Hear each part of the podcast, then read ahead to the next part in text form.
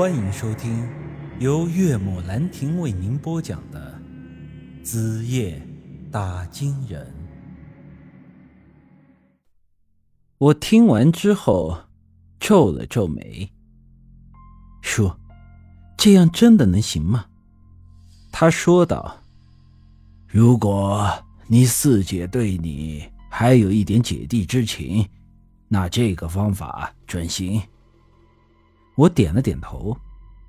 那好吧，记住叔今天说的话，明天就当是什么都不知道，该怎么办就怎么办。把那于书瑶娶进门，千万不可露了马脚。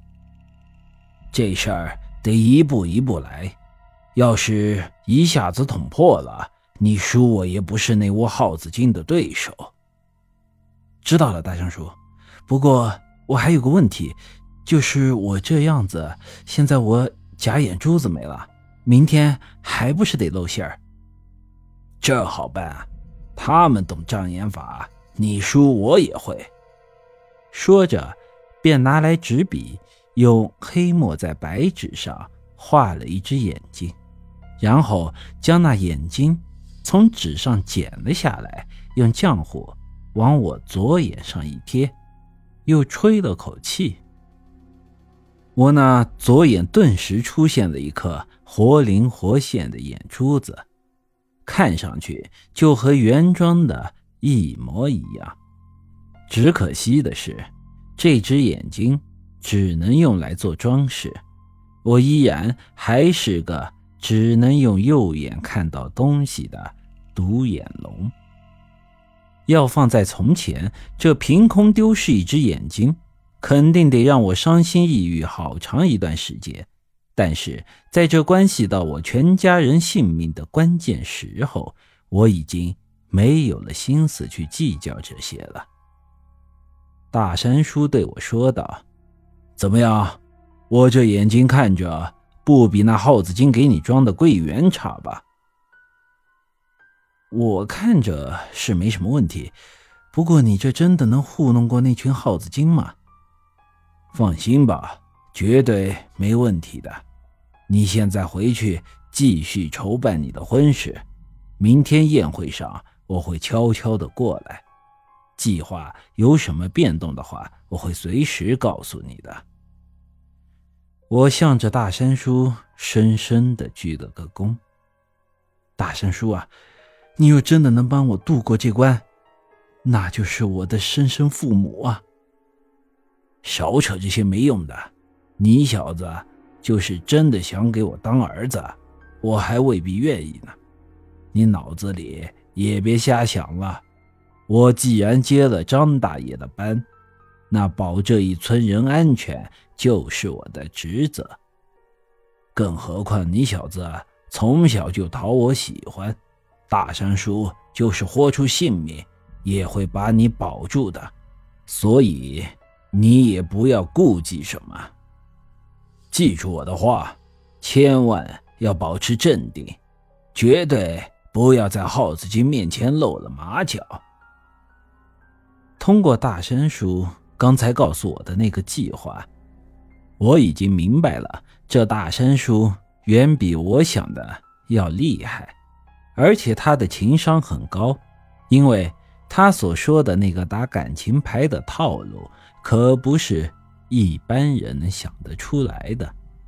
这时候，我总算是明白了：聪明人说实话，傻子说傻话。这二者的表象有时候看上去没什么差别，要怎么理解，还得看听话的人。有时候觉得人家傻的人，自己反而是个傻子。千恩万谢之后，我回到了家里，准备着明天的婚事。爹妈刚从厨房里忙完了出来，见我大晚上的从外面回来，便说道：“我说你小子大晚上的干什么呢？”刚才叫你了半天也不见人，我咳嗽了一声，哦，没什么，我就觉得有点闷，去田坎上溜达两圈，透透气。我们都快忙死了，你还有闲心去外面溜达？看你这样子，应该是恢复精神头了。正好你四姐刚回来，正在屋里打扮呢，你去看看有没有什么可以帮忙的。她明天是新娘子，咱们可得让她风风光光的出门。在得知当年的真相后，这时候再听我爹的话，似乎就能品出他语气中的味道了。那是对自己女儿的一种亏欠的情感。他现在似乎是很想补偿我四姐。我点了点头，说道：“哦，知道了。”我进到屋里，四姐正穿着一身大红喜袍。坐在镜子前梳妆，由于我已经知道他不是人，这时候跟他独处，心里还是难免有些恐惧。但是我时刻谨记大山叔的话，要保持镇定，千万不能露了马脚。我主动走到他的身后，说道：“姐，你这也是太美了，我姐夫能娶到你这样的美人。”真是他的福气。说着，我拿起梳妆台上的一只发钗，帮他别上。本集已经播讲完毕，欢迎您的继续收听。